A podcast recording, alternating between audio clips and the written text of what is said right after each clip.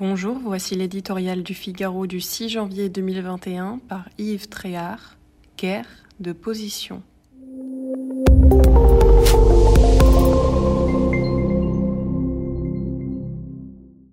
La mondialisation est implacable, pour le meilleur et pour le pire.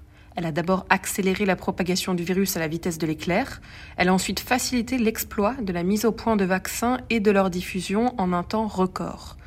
Elle a enfin permis de mesurer la capacité de chaque pays à lutter contre la pandémie. Une guerre de position est en effet engagée. Sur une planète hyper connectée, on sait immédiatement où en sont les nations.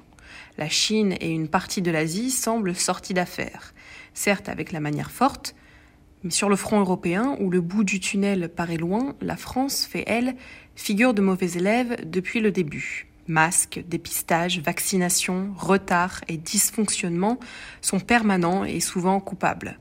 Pourquoi? Face au volet sanitaire de cette crise, notre appareil d'État n'est pas apparu omnipotent, mais impotent. Un État malade de ses boursouflures, englué dans ses procédures bureaucratiques, incapable d'agilité quand l'urgence le rattrape. Le monstre, qui ne fait confiance à personne, ni aux collectivités locales, ni à la société civile, n'a cessé de se mordre la queue. Ce n'est pas d'une réforme évoquée depuis des lustres, mais d'une révolution structurelle qu'il a besoin.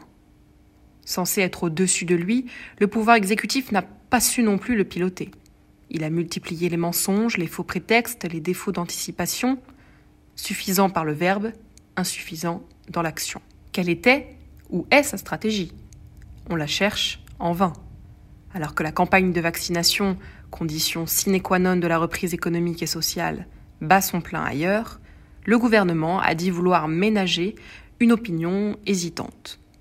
Il a fini par effrayer celle-ci, tellement la comparaison avec l'étranger est accablante. Preuve que son programme n'était pas le bon, il se résout enfin à changer de braquet. La course contre la montre continue, avec l'inquiétante apparition d'un variant anglais et d'un cousin sud-africain réputé plus contagieux. On espère désormais que la France va remonter le peloton pour ne pas perdre sur tous les tableaux.